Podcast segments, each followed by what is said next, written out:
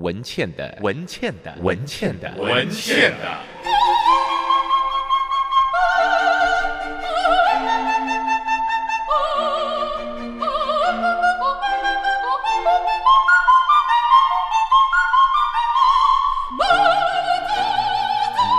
文倩的异想世界。我们今天的贵宾是蔡竹儿。蔡竹儿以前旅居在香港，写了很多很棒的跟食物菜市场有关的一些作家，他们有很多人当时就觉得哇，他在香港，香港本身呢又很英式洋派，又非常广东 local。我们也曾经访问过他，他很喜欢去逛当地的传统市场。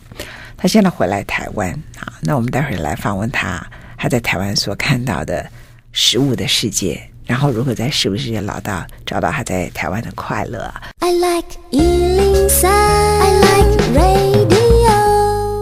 我们刚才已经跟大家预告，我们要来访问的是蔡珠儿哈。那访问蔡珠儿的时候呢，我看到有一个对他的介绍。我常常喜欢看人们怎么介绍别人，因为这未必是他，但是这个介绍常常也可以成为话题的开始。你有看人家怎么写你的介绍，还是你这是你自个儿写的这本书里头对你的介绍？不，我我能说实话吗？我忘记他写什么了，我没看呢。台大中文系毕业，你看一开始就要把学历来定掉一个人。OK，good、okay? and bad，that's、oh, OK。旅居伦敦和香港多年后，归于返乡，回到从小长大的台北定居，爱吃、爱煮、爱种植，毛病多，有文字偏执狂，食材恋物癖。厨房症候群，著有《红焖厨娘》《南方降雪》《种地书》等散文集，曾获数次散文集好书奖。我觉得有一些是他们添加，可是有一些你自己写的吧？要不然怎么好意思写说你毛病？明显对，现在记起来了，是我自己写的。对对对对对，因为会写这样，通常就可能自己下笔的。哈，毛病什么？毛病实在太多了，从哪样讲起呢？但是你会想要把自己的介绍里头写爱吃、爱煮、爱种植，毛病多，有文字偏执狂，食材恋物癖，厨房之后群。呃，就是你回来台湾啊，从香港回来台湾，你知道大家会喜欢香港，因为香港它比较又很 local，土的时候又土到不行，然后又很洋派。所以台湾有不少的文人，不管他们书写了多少东西，他们都有一个香港梦，倾城之恋吧。然后呢，回到台湾，你是从香港那样回来，这里用一个叫“归于返乡”。那太太你回来台湾这几年你在做什么？就是我刚才讲的那些嘛，就是忙着吃，忙着买菜，忙着做菜，啊、呃，写作就暂时放下来。你怎么可以把自己的日子过那么好？啊、呃，因为我无能。因为你无能，对，很无能的人，所以因为实在是没有太多的能力可以做很多事情，所以就只能呃守到最后剩的那个呃余数吧。人家都除除过了以后哦，商数之后就是余数，然后我是余数的那种，余数的那种。好，你为什么可以过那么幸福？因为无能。一个人可以承认自己无能，所以可以把自己过得很好，是很重要的能力哦。真的。我这两年特别有有感悟，回来几年了？呃，快三年。OK，所以你对我刚刚讲那句话呢？你会不会觉得我很无能？我觉得我很无能啊！我更觉得我跟你比起来，我更不是个蠢蛋呐、啊！我把这是自己日子过得，我其实我可能没有食材癖啊，但是我也爱吃爱煮，毛病多。但是像我昨天晚上刚好，嗯，因为我必须要被迫很快的交一个稿子，我就在思考说。我真的有把我自己的人生放在很值得的事跟人上面吗？虽然我不断的在告诉自己是这样，但是因为我现在的工作真的要处理太多跟川普有关的事，我开始怀疑起我的工作到底它的价值是什么？不顶多就是可以告诉比大家说，我本来以为我不要处理台湾，我就可以脱离精神病。后来我发现这个世界到处都是精神病患，这样子，就是我开始怀疑起来，就是我是不是应该。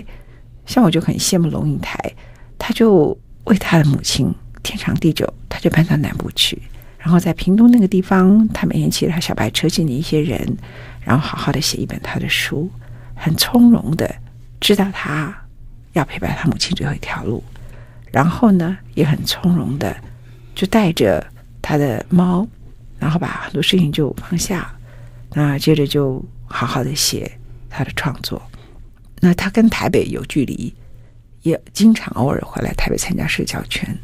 他有时候会去到全世界，可能飞到某些地方，可是很快的，他又让自己在屏东、在潮州，又骑一个小白车，然后去跟一些很特别的人坐在，那些人可能认得他，可能不认得他，然后坐在那个小摊贩里头，要碗萝卜汤来喝啊。那我觉得一个人可以把自己的日子安排成这么从容，其实这就是有能力的人。像我觉得我把我自己的日子安排的这么匆促，半夜呃还要再写完一篇稿子。然后，事实上，我对文字是有要求的。我并不满意我那么匆促写完的东西，所以我觉得我过得非常无能。我 confess 完毕，主人讲话，所以完全嗯、OVER RULE，完全推翻，完全你讲完全不是这样子。我我觉得无能是一种呃是一种态度吧啊，呃，当然对我来说是一种事实的描述，对你来说是一种态度，你向往的态度，嗯。嗯，但是我觉得你只是因为有，因为你太被需要了，没有办法在社会在不同的 circumstances 会会需要呃不同的人，碰巧 you have so much to offer，所以很抱歉，你就只好这样子吧，这样牺牲吗？还是还是就被撕裂了？嗯，谈谈你这两年多快三年的日子里头，你决定回来的理由是什么？呃，非常有趣。呃，我跟我先生汪浩啊，嗯，我们其实呃，过去这二十几年，我们在香港非常方便，去世界各个地方，嗯，所以当然到处去旅游去玩哈。我们每到一个地方，我们都互相讨论说，哎，我们要不要就在这里退休定居？嗯嗯嗯。啊，我们这个选择的城市，就或是让我们呃心仪哈，我们的这个就是喜欢的城市非常多，such as。比如说伦敦.啊，那个是我我们定情的地方，所以这个当然是呃首选这样啊。比如说清迈哦，That's great，对。Even 是巴厘岛，我非常喜欢巴厘岛。虽.然我不喜欢海边，我是喜欢嗯，就是那个乌布山 山里山里面，exactly 对啊、呃，甚至是我们去的马来西亚的一个沙巴的一个说不出来的一个小山哈，就那一带那个山村，我都觉得很好。那个就是说，你去的那个地方，你觉得可以把自己的晚年哈，还有包括自己的这个嗯。这个的的的整个情感哈啊，就就放在那个，你完全可以想象啊，就像你刚才讲的那样子，什么就跟你聊天，或者说嗯，你知道就可以想见自己一种自在状态啊，或者说他就是有些频率，有些感觉，甚至他的那个气味哈，那个牵动了我们的心灵，这样我的心灵，我跟汪浩的心灵，嗯。但是，但是，我们经过二十多年啊，各种各样的选择讨论，最后我们还是觉得，我们还是回台北吧。为什么？我们进广告回来请教你。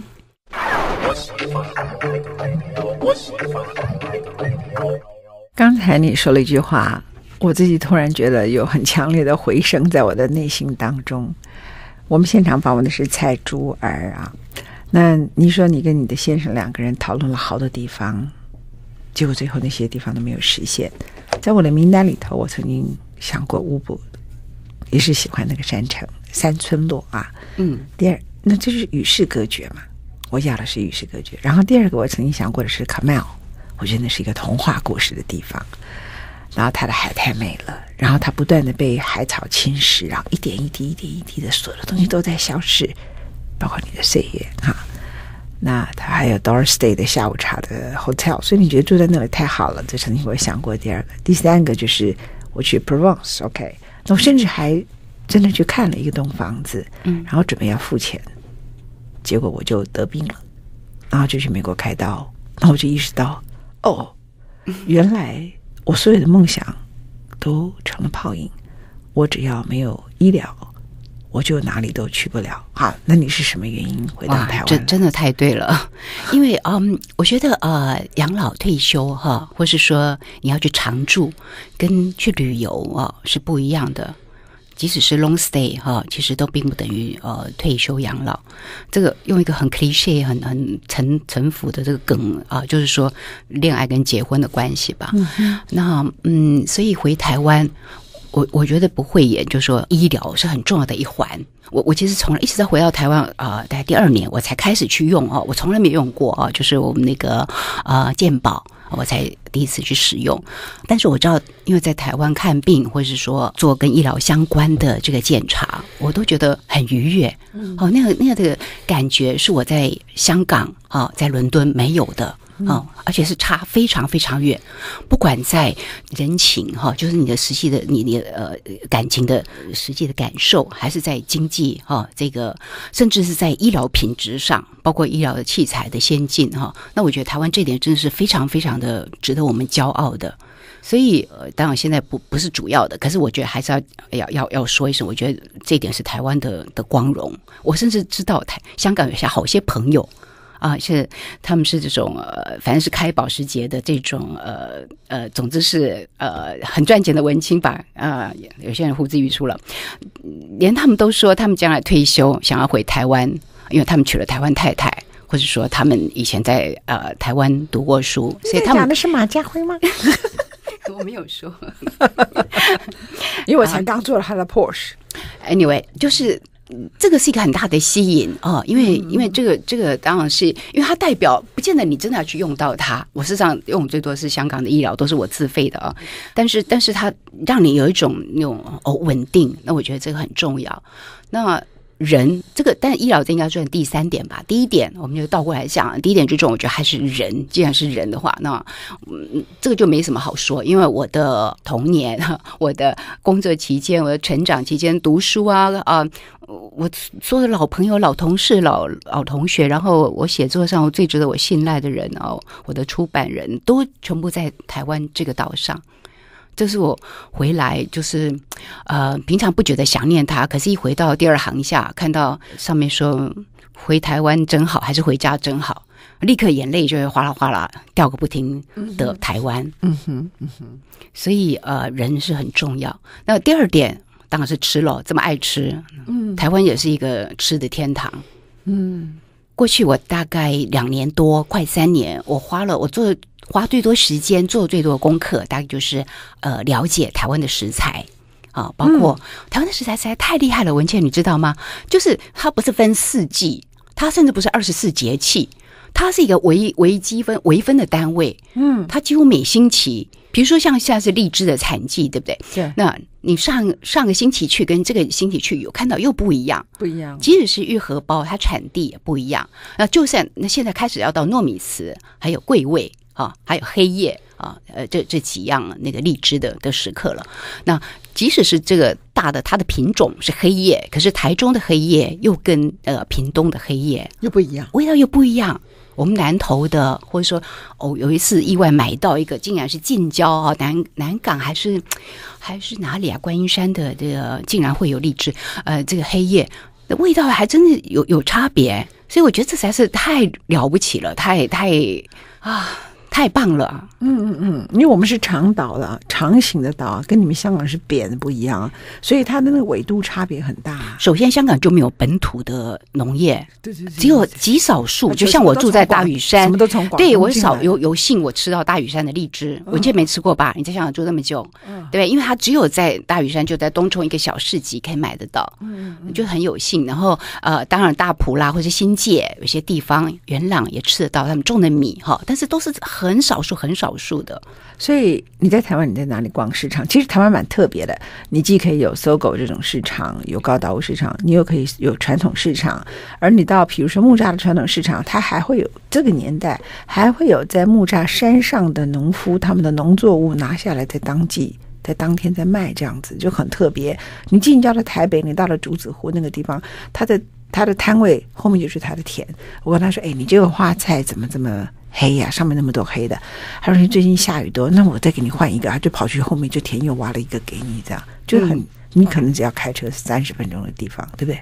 对，台湾这点真是不可思议。所以它这个市场啊，不是像就完全改变。即使像我这样资深呃资深吃物，我要形容，我觉得喜欢买菜这种该怎么说？就是说，这个主妇常常去菜菜市场买菜，我也跑遍呃香港的菜市场哈，哦街市哈，就是他们说的街市。可是回到台湾，我还是吃一惊吓一跳。我应该说吓很多跳，就是说各地的市场哈，就我讲的还是台北哦，台北各个区我还没有跑跑，还没有走透透，嗯、还没有走透透啊。那我已经吃惊的感觉到呃，发现观察到这个现象，就是说它当然有它有大宗的那种哈，但是就就是说它有很多的这个呃分类和很多的这种完全是不知道从哪个角落里蹦出来的。哦，那的确，像我现在就知道，原来比如说像呃呃冬天的时候要吃猪葱啊，这个冬末春初要吃那个很嫩的猪葱哈、那菜市场就很少有，一般的即使是东门市场都很少有。可是你如果你去呃木栅哈，去猫空，然后去这个啊十分寮。阳明山的竹子湖，我昨天还吃到。我昨天才吃到。真好，就是蔬菜几乎没有，都好好吃。你最近还吃得到猪葱啊？昨天吃到，是不是？所以你看，这种平地很难想象的幸福。因为我一直以为说，Come on，已经这么热了，怎么还会有猪葱呢？它就因为它忽冷忽热这样子啊。那是一只我的狗的名称了。我是形容全球暖化。人家说，你为什么把你的狗取名叫忽冷忽热？我是说是全球暖化，我适应这个世界的改变，所以我的狗的名字叫忽冷忽热。OK，所以它的那个。所有的食物乱掉，然后另外就是绿竹笋，对，绿竹笋这个是更是一个，我觉得是台湾的太厉害。我觉得可以，呃，如果要拿法国的东西来比比喻，白芦笋，我觉得白芦笋，或是我会，我自己说的更夸张，我会说它是种松露，嗯哼，哦，就是说我们都觉得绿，呃，对啦，哎呀，沙拉笋好吃是好吃，哪有什么那么特别的？可是它也是一个跟地域哈，呃，有很大的的关系的哈，就是它不同的产地。在不同的季节啊，不同的甚至不同的气候，风风土再加上气候，气候包括微气候。比如说，本来六月应该是很热，结果前呃十天忽然就觉得有点微凉哈。那所以它的那个呃机理又会不一样。就是它就变细变嫩了。嗯哼，嗯哼。那比如说一开始是要吃关庙，一开始最早四月底的时候开始有绿竹笋出，当然是要吃南部的，所以是台南的啊的关庙。然后接来接下来是高雄的这个大树，啊，然后接下来一路往北啊，然后桃园啊，它中间跳过台中的太平，然后现在就是要吃我们北部的观音山，观音山。如果我有幸运吃到阳明山的会更好。对，我偶尔可以买到。然后有一次去花园新城找朋友，也也买到他们这个附近哈那那个啊的绿竹笋哦，那那真的是好像很有趣。我以前写过一篇文章讲说续芒果，因为我觉得芒果，你吃一个芒果，你可以吃到它这个里的风土。啊，是它的太阳多还是少，还是水分多，还是呃非常的浓烈哈，或是它的有没有一种特殊的这个呃温度啊，就是呃有没有一种香气这样？那后来我发现绿竹笋其实就更是它的那种气味的那个细微度啊，近乎啊茶水，近乎茶叶。嗯啊，所以我在想，我觉得你应该描述你自己不叫毛病多，应该叫舌头精，对不对？因为你要可以有把它。感觉到跟食物的感情有那么深，不只是恋物食材，其实包括你的舌头要跟它之间先产生一种爱恋关系。我觉得爱吃的人，我我觉我不觉得我什么特别，爱吃人都会这样子吧。没有，我觉得你有你的舌头有。好吧，我我比较饥渴吧，因为你知道，在香港住了二十几年，之前还在英国，我是没有竹笋可以吃的可怜。I'm the poor thing，你知道我没有竹笋吃。It's not a cooking place，这样子。人家现在有进步很多了。有有，嘻哈克说这是一个连 cooking 都不会的民族，结果从麦克风就传出去了，在一个国际会议上。OK，他他现在进步很多。不过你从英国回来，就是他当然进步很多。但是你刚刚真的帮我们描述了一个台湾，哎。你这样一个对台湾很熟悉，你再回来，那你刚好对台湾的台湾本身最大的特征就是它的那个农农业食材哈，其实真的南部各个不同季节真的是越来越多，越来越多，越来越多，这是哇，他们叫他宝岛有道理。进广告。I like 103, I like radio。这么会吃东西的人，在有一本书籍《台北》。职人时代这个名称取得非常好，联合执笔的有王瑞瑶，其中包括了蔡珠儿哈，他在这里头推荐的餐厅跟别人，我就觉得蛮不一样的。这其实真的可以看出来蔡珠儿的天分。第一个叫北平同庆楼，现在已经很少人去这里吃饭了，但是它真的很好吃。茂源，哎，你问现在很多年轻人茂源在哪儿，他们可能也已经不知道了啊。五百鸡屋，这个我知道在哪里，一般人可能不了解。东区的五百鸡屋，秀兰小馆里知道的人比较多哈。那你会特别推荐这几个餐厅？我想会有你的道理，谈一下吧。其实这个是 assignment 哈，就是啊，是台北市政府的啊观船局，他们要编这样一本书。啊，要跟那个米其林，跟第一届的台这个台北米其林来做一个抗衡吧，哦，嗯。啊，或者是锦上添花，whatever，嗯，所以他们就呃，就是有这样的一个概念，就是要编这么一本书，就讲。台北的老馆子，嗯，好，就是不讲那些烹饪技巧很厉害、就高端的、非常呃绚绚绚丽的那种哈，呃，trendy 的馆子，嗯，instead 他们就是要介绍一些老馆子。那这点我我还真蛮惭愧的，因为我离开台湾二十多年，那回来回台湾我是不会去吃中菜，一定是拼命去吃台菜跟日本菜哈，因为我觉得台湾就很精彩。那小吃当然不用说，所以我对台湾的那个老馆子，尤其各个省份的哈，就不不是那么清楚，所以大概勉强交出。这份名单有些还是我啊、呃、自己呃大学毕业就是嗯三十年前的这这个印象这样嗯，那我觉得这他们就说都是很值得信赖的那种感觉很重要。你特别写了一篇文章谈六品小馆，对，我觉得他对他特别的有感。那他。这这这个既然叫老馆，推荐台北的老馆子嘛，哈，那他们的规定是说要三十年以上，那就有点可惜。其实好些，那只能做遗珠了哈。那我是觉得六品小馆是我自己特别有感受的，因为去六品，嗯，很奇怪，我自己是一个资深主妇，一天到晚在家里就是呃动锅动铲啊，动刀呃，这更不用说了。那六品小馆这些菜都是我在家常做的啊，就是说除了你要香酥鸭啊比较麻烦，几年做一次这样。那其他这个什么豆干炒肉丝，什么啊蒜子豆腐黄鱼，这个这个不是很普通吗？这这这为什么要去那里吃？可是我去那里吃以后，就就发现说，哎呀天哪，在家做不出这种味道。那非得要有一定的功力，非得要你对火候哦，就是把它这个真真是炉火纯青，你才有办法做出这样的一个一个口感。嗯，那所以我就啊写了六品小馆，虽然说其实我去的次数也才十几次。OK，在这里头你特别提到了一个菜叫做豆干炒肉丝，那你下面说谁不会做？然后呢，接着你说可是六品炒出来的松软、鱼软、微辣带甜、油润。咸香，好吃到让人失控，失控啊！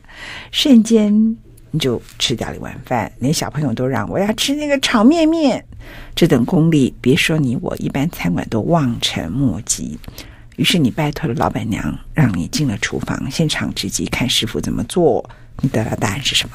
珠儿，呃，答案就是他在，就是一分钟多一点点的时间，哈。就炒出那盘豆干炒肉丝，那真的就只有豆干、肉丝、辣椒丝啊、葱丝，就这么一点，用的不过是糖、盐、油，所以重点都不在食材，重点你后来算了一下，它噼里啪啦的切来切去，砰砰砰，加起来七十三秒，对不对？是，所以这一道菜应该叫七十三秒菜。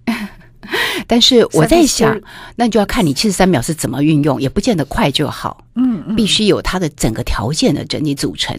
比如说食材也重要啊。那六品的老板娘啊，明美，她就是特别的这个讲究。他们其实并不是用一家啊的食呃的豆干、豆腐干这样最重要嘛。他说，因为豆腐干这个会随着天气哈水啊水质，那所以会其实是每一个呃作坊每个那个做。豆腐干的店哦，都不见豆品店都不见得每天都做得好的，嗯，所以他一定要盯，然后切工也很重要，嗯。嗯，所以这其实是整体的哈、哦，我觉得这个是中菜一个最最厉害，中菜并不是像西式是层次用几个不同的呃味道，嗯、你要吃到这个再接吃那个，它是整体的一一个一个，嗯、那时候就是一翻两瞪眼，刹那之间哈、哦、不容分毫。不是对，那回来请教一下蔡珠儿啊，你跟很多人印象中的台湾差别很大。你回来两三年，就台湾很多人想要离开，因为他们觉得这里太吵，这里人太负面能量。可是你的感觉根本不是那么回事，你觉得只要 turn off the television station，then 或是少上网。Yes, I I did that。对，我们家没有电视，哦，我们家有电视是为了投影用的。嗯。um, 但是我觉得台湾真的很好耶。其实只要在国外住过哈一段时间，而且是有认真去想要融入当地的社会脉络的人，回来台湾，我觉得应该就会跟我有同感耶。台湾，嗯，对，台湾有很多不好的东西，但难道世界上哪一个城市没有啊？但是台湾的那种好，就是一种我我觉得跟我是本来是台湾人没有太大关系。我必须说，我现在回来其实也是用一个新的眼光、新移民的一个这样的一个态度在看我那么熟悉的生长的地方。那我家里还有一个他不在台湾生长的啊，我现在他在上海长大，可是他在国外，他在香港跟英国。花呃待待比这个上海更多的时间，这样，嗯、那他也非常喜欢台湾。我们所知道的，我们的朋友，外国朋友在台湾呃工作，这个 expat 哈，然后香港朋友来台湾旅游，甚至在这里因为太喜欢而买了房子呃小住，经常会来呃小住的朋友，他们他们都喜欢呢，嗯。因为简单，就是我们还是我们刚才讲那些理由嘛。是啊，人情味啊，好吃好住，对，安全、安全、方便、方便。嗯嗯嗯。所以有时候丑一点，也就也就忍耐了吧。你还是说了最后一个有一点比较不容易忍耐的事情，就是从国外回来最难忍耐的一件小事儿，就是台湾丑，跟有些地方公共卫生做的不好，这样对，相对。我我比较头痛。如果真的，我们再回到讲那个丑，就是说，我觉得台湾比我离开的时候还要丑，怎么会呢？台湾很多方面，在我比我离开二十多年前的时候都进步很多。比如我走的时候是捷运，台北市捷运正在盖，哇，那个那个惨状，就是开膛破肚，整个城市是非常的这种呃交通黑暗期，没有立足之地。这样，对那时候我还开车，然后每天都都觉得陷入那种极度的焦虑，都要快要抓狂，每天在车里面这样啊。呃大骂这样骂自己，跟骂骂骂外面这个这个世界。好了，你看回来之后，我就觉得台北交通，台乃至整个台湾的那个交通都进步很多，都都很友善，都友善很多。OK，可是怎么越变越丑呢？街景哈，设计招牌，嗯呃，餐厅，甚至衣服，就大家穿的衣服，女生的衣服，怎么会呢？怎么会有一个这样的一个倒退呢？你后来回来台湾住在哪一个地区呢？呃，就是我就住在市中心，因为这个我是为了要养老，所以我住在大安区。嗯哼，然后呃，很重要就是说附近有可以散步的地方，呃，能够走路走很多很多路，对我来说是非常重要的。嗯，所以附近有好几个大学校园都是我可以去散步的，所以你就到那一带去了。是，所以那一带刚好就是吃的大本营。这个倒没想到，其实台北每个地区其实都有大本营，好不好？就是看有没有这个呃，这个这个功夫跟眼力跟这个雷达，就把它扫描出来，扫扫扫描出来。不过我觉得你应该写一本跟台北有关的。你回来台湾以后，你自己的。这种类型，什么像吃芒果，从几个月几个月吃起，各个地方不同的味道。吃绿竹笋，绿竹笋是有道理。其实有一个日本料理师傅曾经告诉过我，他的老师是东京人，他每次要去拜师的时候，回去谢谢他的老师，他一定会用很漂亮的纱布把绿竹笋这样子卷卷卷起来，然后包起来，因为这是老师最渴望的礼物，这是有道理的。他就是对他们来讲，就是从日本东京最厉害的这个。呃，日本料理店师傅来看，他觉得台湾最好的食材就是对，因为他们没有这个，他们的笋是冬笋，是我们的冬笋，所以这也是我印象中这个神田裕行哈，就是一个康达赏啊，这个很有名的这个米其林三星厨师，他也是非常欣赏啊绿竹笋，嗯、呃，我我想。哇，我的同好这个绿绿竹笋绿粉团应该非常 呃阵容应该非常的庞大。对，这个阳明山竹子湖有一种清炒绿竹笋，你知道吗？不是做竹笋沙拉哎。哦，那怎么做？他就用葱这样去炒绿竹笋，那因为它太甜了，就这样光炒就很好吃。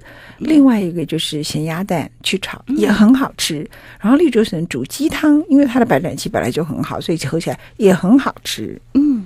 的确，我每次看到人家用那个 mayonnaise 哈，特别是台湾那种呃呃现成的美乃滋在沾绿竹笋，我都觉得我简直是对，嗯，太浪费，就是啊、呃，然后外面吃的这餐厅偶尔哦，就是不知道怎么怎么交代，好像就是很习惯，他们就把 mayonnaise 就淋在上面这样，所以我就会抓狂这样，因为我觉得绿竹笋那么的好吃，结果你用一个东西竟然就是就去让它窒息。哦，就是明明是一个活色生香，那么细致的甜味。你看那个 mayonnaise 那个油，那么那个甜那么重，一下去整个就就死了，就完了。就像白松露这么的好，对不对？你会把它拿去做麻油松露吗？那那是一样的道理啊！真是冤枉，死的冤枉啊！放沙茶酱，把松露拿来放沙茶酱就完了。对，而且沙拉酱还比 mayonnaise 好吃一点点，这样子。是，朱儿，希望你以后哎，其实我觉得你好适合做广播节目，你的声音好好听啊！谢谢，真的好好听，这样给我们突然很大的一个愉悦，希望经常来分享喽。好啊。拜拜。